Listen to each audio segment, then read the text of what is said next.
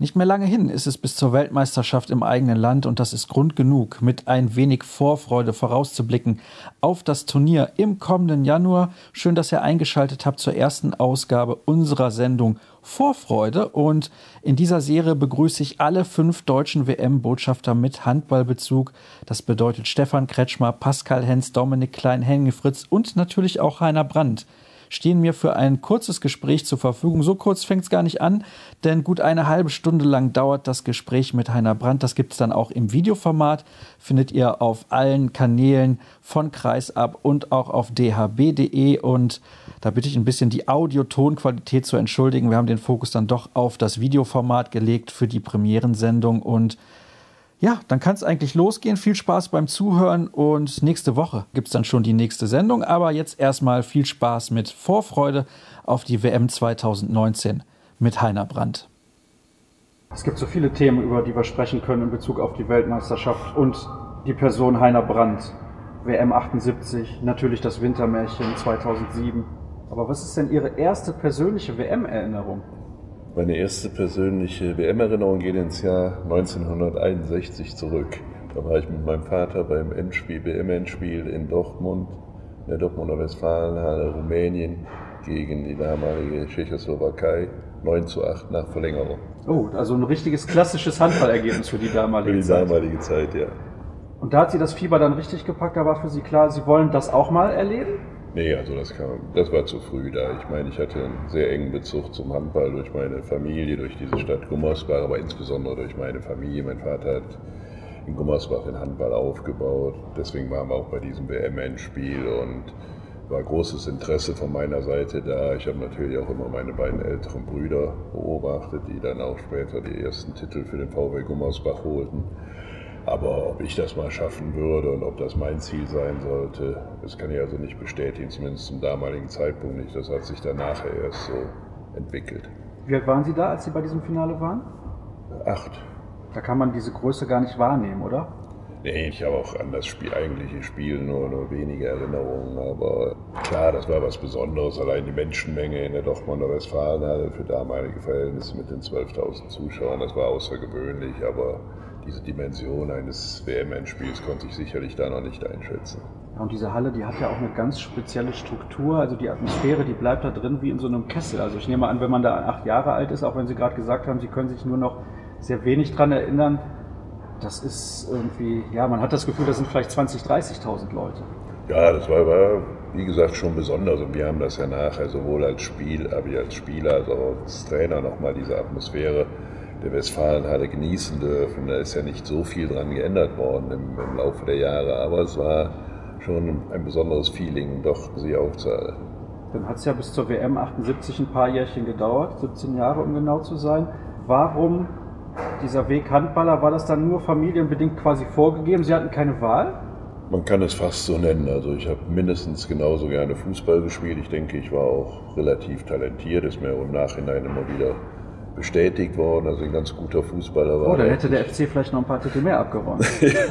ja, das lassen wir mal dahingestellt, ob es bis dahin gereicht hätte, aber in diese Richtung hätte es vielleicht gehen können. Und, aber es war tatsächlich so, durch die Familie war ich schon vorbelastet und man muss wissen, in Gummersbach ist ja heute noch eine Handballstadt, aber war damals noch mehr eine Handballstadt und man kann sagen, dass bestimmt 90 Prozent der sporttalentierten Jugendlichen dann zum Handball gingen und insofern war mein Weg da auch vorgezeichnet. Unter Eugen Haas, dem Trainer, dem legendären Trainer. Der Eugen Haas ist nie Trainer gewesen, ah, Trainer, er war Manager genau. im Verein und war ein sehr guter Freund auch von meinem Vater und ich habe natürlich auch sehr viel Kontakt zu ihm gehabt und er war sicherlich ein wesentlicher Faktor dafür, dass der VW Gummersbach in den 60ern, 70ern und auch teilweise in den 80ern noch dominierend im deutschen Handball war. Er war so ein Vordenker, er war schon etwas weiter in seinen Gedankengängen als viele andere Manager oder, oder wie man sie auch nennen mag, der anderen Vereine. Trainer war Ihr Vater, wenn ich es jetzt richtig einordne. Aber ne? ganz früh war der mal Trainer, dann nachher, also zu meiner Zeit, als ich als junger Bursche dann so über die Jugendmannschaften nachrückte, war im Übrigen ein Trainer, ein Lehrer des Gummersbacher Gymnasiums Trainer der ersten Mannschaft, der auch die, die meisten oder viele Titel mit dem VWL dann gewonnen hat. Und aufgrund dieser Nähe, auch in der Schule, sind natürlich die, die Schüler auch schon zum Handball gegangen. Der Hauptpunkt unserer Unterhaltung ist ja, dass bald wieder eine Weltmeisterschaft in Deutschland stattfindet. Und ich habe ja eben schon gesagt, WM 78 sind natürlich ein paar Sachen, wo wir drüber sprechen müssen und auch die WM 2007 und da machen wir das auf der Reihe nach. WM 78 ist ja dann auch jetzt dieses Jahr 40 Jahre her gewesen. Da gab es auch ein sehr schönes Buch, Mythos 78. Es gab auch eine Dokumentation in der ARD. Wenn man dann 40 Jahre zurückschaut, wie viele Erinnerungen hat man daran? Wie oft wird man daran erinnert? Wie präsent ist das noch, wenn man das selber als Spieler miterlebt hat? Das ist ja eine komplett andere Handballzeit gewesen. Das ist eine komplett andere Handballzeit gewesen, obwohl viele Dinge sind eben auch geblieben. Die andere Handballzeit bezieht sich aufs Tempo, Dynamik, Athletik und so weiter, aber das Spiel und die Gedankengänge, die dahinter steckten, sind ähnlich geblieben. Sieht man vielleicht mal von der schnellen Mitte ab, aber ansonsten sind die Grundgedanken ähnlich geblieben. Ich habe natürlich sehr viele Erinnerungen, weil das also auch meine ersten Erfahrungen als Nationalspieler waren. Mit der Installation von Vlado Stenzel als Bundestrainer begann ja auch meine Karriere und die Karriere vieler bekannter Leute, ob Kurt Kühlspieß, Arno Ehret, Joe Degam und, und alle sind ja bei Vlado eigentlich richtig groß geworden. Und da hat man natürlich gerade aus der ersten Zeit als Nationalspieler schon besondere Erinnerungen mit auch in die Gegenwart getragen. Also weil Vlado Stenzel war der, der erste Trainer in Deutschland, der wirklich ein reines Hallenhandballtraining machte, der aus dem ehemaligen Jugoslawien kam und dort ja auch Olympiasieger mit der Nationalmannschaft geworden war. Er hat natürlich neue Elemente im Training gehabt und wir durften dann sukzessive einige Erfolge erleben. Es fing an, also der erste größere Erfolg mit der Qualifikation für die Olympischen Sommerspiele in Montreal. Und das war natürlich für uns ein Riesenerlebnis, zumal wir in der Qualifikation die damalige DDR ausgeschaltet haben, amtierender Vizeweltmeister und es war so der erste Erfolg und dann hat die Mannschaft sich entwickelt bis hin bis zu dem Gewinn der Weltmeisterschaft. Leider haben wir Olympia dann nicht mehr miterleben dürfen, vielleicht als Höhepunkt unserer aktiven Karriere. Aber das ist halt das Schicksal gewesen. Ja, das war halt damals eine sehr, sehr besondere Situation. Das kann man natürlich dann auch sagen, 84 wäre die Silbermedaille eventuell nicht möglich gewesen, wenn dann noch die Ostblock-Staaten dann mitgespielt hätten in Los Angeles. Das haben Sie gerade gesagt, Vlado Stenzel war einer der ersten Trainer, der ein komplettes Hallenhandballtraining gemacht hat. Haben Sie eigentlich noch Feldhandball gespielt? Ich habe in der Jugend Feldhandball gespielt, aber dann, danach, nach dem Wechsel in die Seniorenmannschaft nicht mehr, weil der VW Gummersbach, glaube ich, schon Ende der 60er Jahre, ich glaube 1967 oder 68, das Feldhandballspiel beendet hat und sich nur auf Hallenhandball konzentriert hat. Dann können wir das Kapitel auch ganz schnell abhaken. Ich als Solinger muss natürlich sagen, Feldhandball eine ganz, ganz große Nummer. Gibt es ja eigentlich überhaupt nicht mehr. Also ich wüsste nicht, dass das irgendwo noch gespielt wird. Die WM 78, wenn die dann ja auch nach so einem Erfolg wie der Olympia-Qualifikation damals kommt, mit welchen Erwartungen geht man in so ein Turnier rein? Ja, wir haben uns schon etwas ausgerechnet. Wir waren ja schon vor Beginn der WM über einige Spiele ungeschlagen. Ich glaube, nach der WM ging das ja noch weiter und dann hatten wir über 30 Spiele hintereinander, in denen wir kein Spiel verloren hatten. Also sind wir nicht ganz als Nobody da angereist. Aber es war natürlich so, dass eigentlich im damaligen Welthandball die, die Ostblock-Nationen dominierend waren, weil die schon sehr oft als Militär- oder Polizeimannschaft professionellen Status hatten und natürlich auch dementsprechend viel trainiert haben. Wir waren ja Amateure, Halbprofis, wir verdienten ein paar Mark bei unseren Vereinen, wurden von der Deutschen Sporthilfe gefördert, aber alle gingen ja noch ihrer Ausbildung oder ihrem Beruf nach und insofern konnten wir einfach gar nicht so viel trainieren und die Mannschaften des Ostblocks waren uns athletisch total überlegen und das war eben ein Manko, dass wir hatten. Wir hatten vielleicht die Spielfreude und vielleicht ein bisschen weniger Druck, und, aber vom athletischen her waren wir unterlegen. Obwohl Stenzel immer wieder daran gearbeitet hat, diesen Rückstand aufzuarbeiten. Das haben Sie gerade gesagt, weniger Druck, vielleicht auch unbekümmerter als die Konkurrenz aus den Ostblockstaaten? Ja, sicherlich, weil auch unsere Existenz nicht zum damaligen Zeitpunkt am Handball hing, sondern wir hatten alle unsere festen Vorstellungen, wie unser Leben nach Beendigung der Karriere aussehen würde und haben also den Handball tatsächlich zu dem Zeitpunkt nur als, als Hobby gesehen. Dieses Turnier hat eine Eigendynamik entwickelt, kann man das so sagen? Ja, eigentlich ist die Vorrunde relativ programmgemäß gelaufen. Sieht man mal von dem klaren Sieg gegen die Jugoslawen ab, die ja noch einige Spieler aus der Olympiasiegermannschaft von 72 hatten insbesondere Horvath als weltbester Mittelspieler. Aber danach, klar, da waren es harte Kämpfe in der Hauptrunde. die wir dann auch ein bisschen glücklich abgeschlossen haben. Als es dann in die entscheidenden Spiele ging und man wusste, es könnte was werden mit dem Finale, ist dann aus dieser Unbekümmertheit auch ein bisschen Druck geworden? Oder ist es, weil das ist ja auch das Motto unserer Serie, Vorfreude gewesen auf diese Spiele? Unbekümmertheit sicherlich nicht, aber auch kein richtiger Druck. Wir haben tatsächlich, das war so eine Floskel in der heutigen Zeit, von Spiel zu Spiel gedacht, was man ja eigentlich auch machen müsste. Und da hatten wir eigentlich genug mit zu tun, zumal dann, wenn ich mich richtig erinnere, auch so, ein paar Schwierigkeiten auftraten mit Erkrankungen und so weiter, dass nicht alle Spieler topfit waren. Und insofern hatten wir uns eigentlich nur auf die nächsten Aufgaben zu beschränken. Und dann natürlich kam irgendwann der Durchbruch, dass wir tatsächlich im Endspiel waren, aber das hätte auch anders kommen können. Und wir haben sicherlich nicht da in den Phasen des Spiels ans Endspiel gedacht. Und dann vor dem Endspiel ist man nervös oder geht man das ganz relativ locker an, weil man hat ja eigentlich nichts zu verlieren, man hat ja schon vielleicht mehr erreicht, als man vorher gedacht hat? Wir haben sicherlich schon viel erreicht und es war natürlich irgendwo beruhigend zu sagen, wir haben die Silbermedaille sicher, aber das ist schon eine gewisse Anspannung, von der man sich nicht lösen kann. Das gehört ja auch zum, zum Leistungssport dazu und die war bei uns auch sicherlich vorhanden. Wobei Vlado Stenzel auch immer versucht hat, in dieser Phase uns so eine gewisse Lockerheit mitzugeben und nicht immer nur Druck ausgeübt hat, den Gedanken ans Endspiel immer in den Vordergrund gestellt hat, sondern es eigentlich hat relativ locker angehen lassen. Wenn man diese ganzen Dokumentationen sieht, wenn man das Buch liest, da gibt es viele ganz entscheidende Situationen, wie sich das dann entwickelt hat bis zu diesem Endspiel hin. In dem Endspiel selbst, gibt es noch eine Szene, die Sie im Kopf haben, wo Sie sagen, das hat die Partie entschieden? Ja, da habe ich, hab ich viele Szenen im Kopf, aber jetzt so, klar, das ist die Phase, wo wir uns abgesetzt haben, wo Jimmy Waldke kam, äh, das, das habe ich noch präsent. Auch, als wir 2016 geführt haben, ich glaube, das 2016 hat Horst Spengler mit dem Gegenstoß gemacht. Der lag dann in der Bande und jubelte schon, als wenn wir Weltmeister geworden wären. Wir waren also alle, die anderen waren etwas realistischer. Er war da sehr euphorisch in der Phase haben wir auch gesehen, dass es noch sehr gefährlich wurde zum Schluss. Da kam vielleicht dann auch dieser eben genannte Druck auf, dass wir uns nicht mehr getraut haben, Richtung Tor zu gehen, als wir mit vier Toren führten, dann schlecht abgeschlossen haben und, und auch ängstlich gespielt haben und dann zum Schluss dann eben durch eine gute Abwehrarbeit dann noch den Sieg gerettet haben. Wie präsent sind denn die letzten 30 Sekunden, sage ich mal, noch ungefähr? Ja, die habe ich natürlich jetzt auch obwohl ich mir selten alte Filme anschaue. Die haben wir natürlich oft gesehen, gerade jetzt im Rahmen der Feierlichkeiten unseres 40-jährigen Jubiläums, dann diese letzte Abwehrarbeit, der Block von Joe Decker und dann, und dann unsere Hüpferei nach dem Sieg. Das sind natürlich Momente, die ich schon sehr, sehr häufig dann gesehen habe. Wenn man so spricht über Vorfreude, geht es auch immer darum, ein bisschen was zu genießen.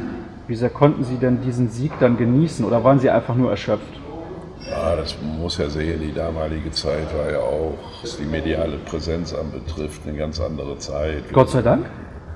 Ja, mein Mann hat ja auch Vorteile davon, weil es ist ja ein Zusammenspiel verschiedener Seiten und da soll man nicht immer drüber klagen. Es war so ganz angenehm, aber wenn man sich heute vorstellt, wie wir gefeiert haben, wir haben klar in der Kabine ein bisschen gefeiert, sind dann in unser Hotelzimmer oder weiß gar nicht, oder ob wir direkt dann in die Brauerei, in der das Abschlussbankett stattfand, gefahren sind, haben da ein bisschen gefeiert, sind dann noch nachts aufs Schiff und sind nach Deutschland gefahren und da waren dann morgens früh waren ein paar hundert Leute dann da und eine Blaskapelle, wie wir vom Schiff stiegen.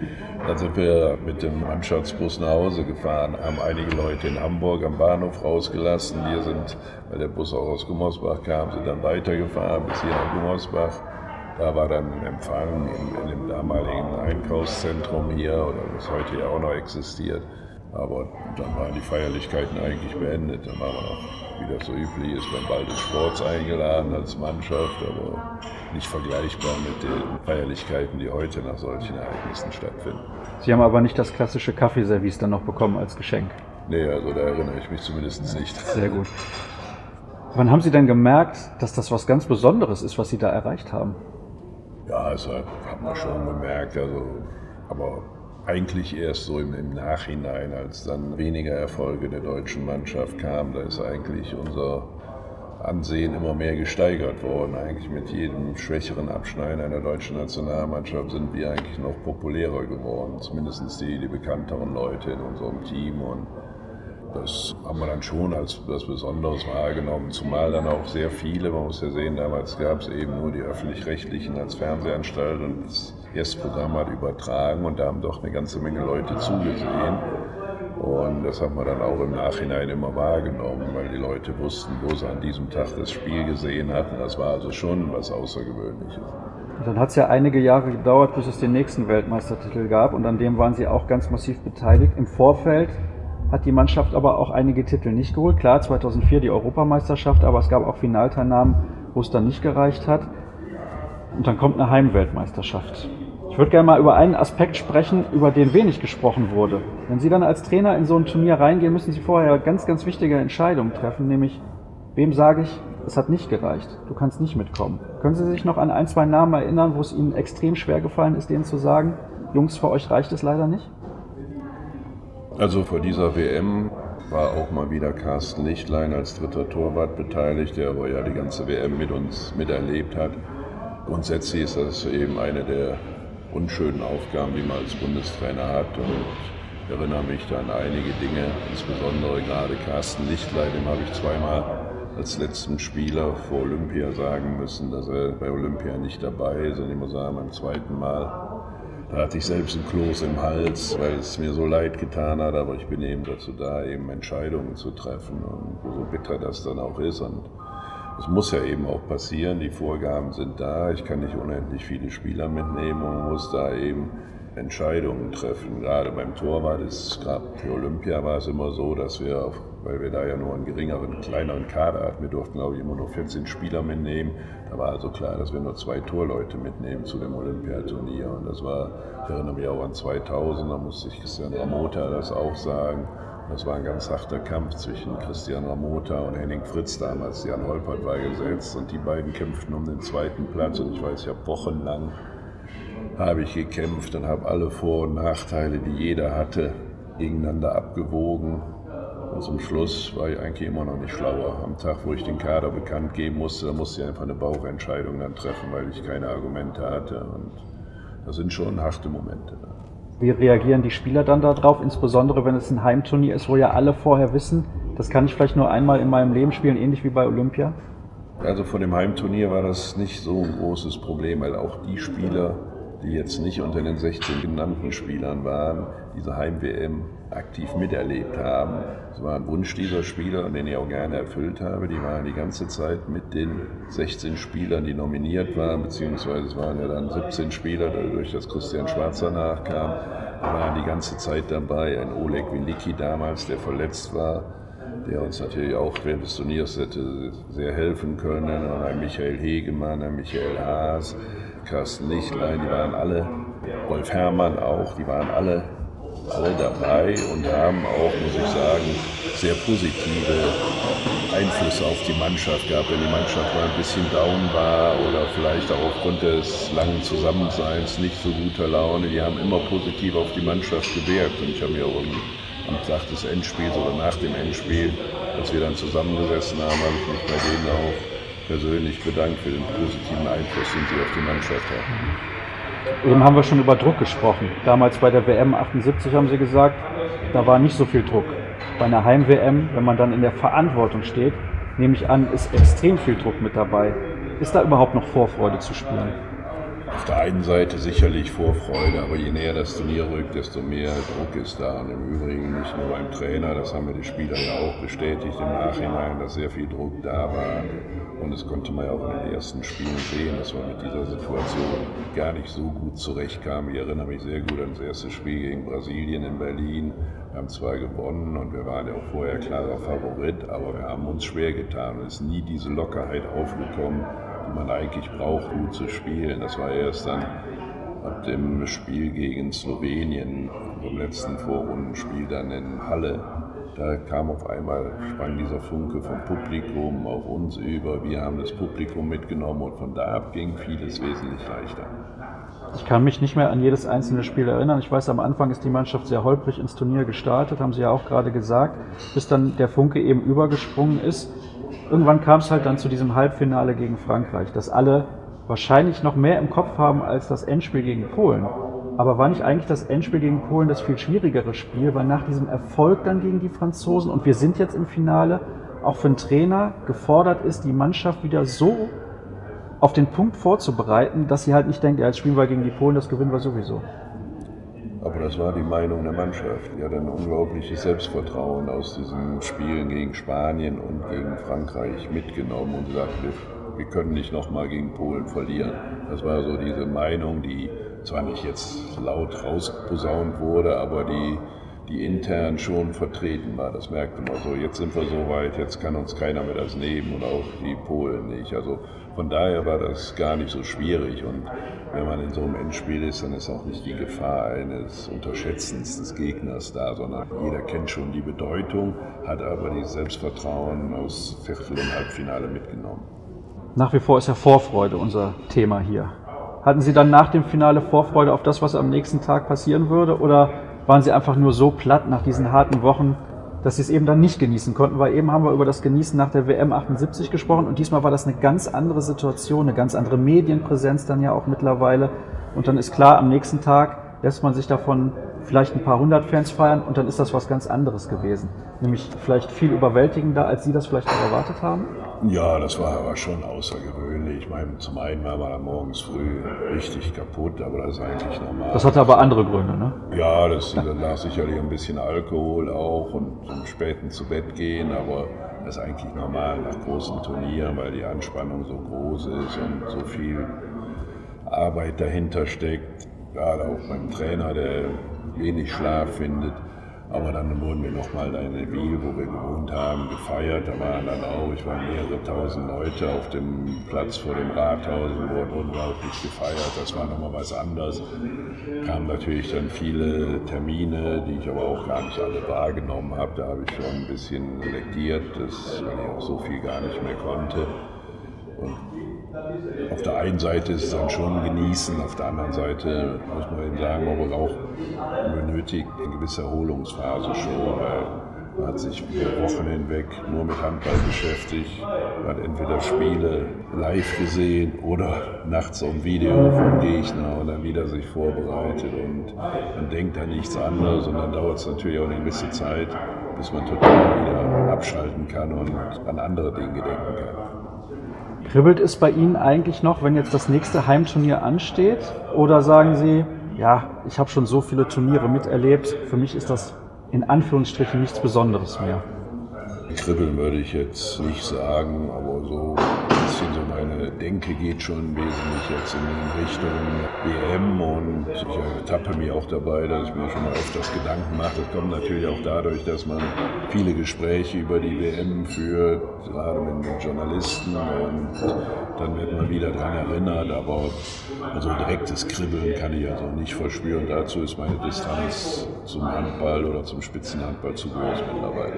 Wenn Sie jetzt aber sagen, Sie machen sich Gedanken, das heißt nicht, dass Sie im Kopf einen Kader zusammenstellen. Nee, nee, nee. Also das überlasse ich schon dem Bundestrainer. Das sollte man ihm auch überlassen. Das habe ich auch jetzt noch in Gesprächen gesagt. Also das halte ich nicht für seriös, da irgendwelche eigenen Vorstellungen der Öffentlichkeit zu präsentieren, weil dadurch entstehen automatisch Schwierigkeiten. Und ich bin auch nicht so nah dran. Ich bin zwar dadurch, dass ich als Experte im Fernsehen tätig bin, bei vielen Bundesligaspielen dabei, aber ich kann mir jetzt nicht zugestehen, so viel über jeden Spieler zu wissen, dass ich sagen würde, der muss rein und der nicht. Aber grundsätzlich mache ich das auch nicht.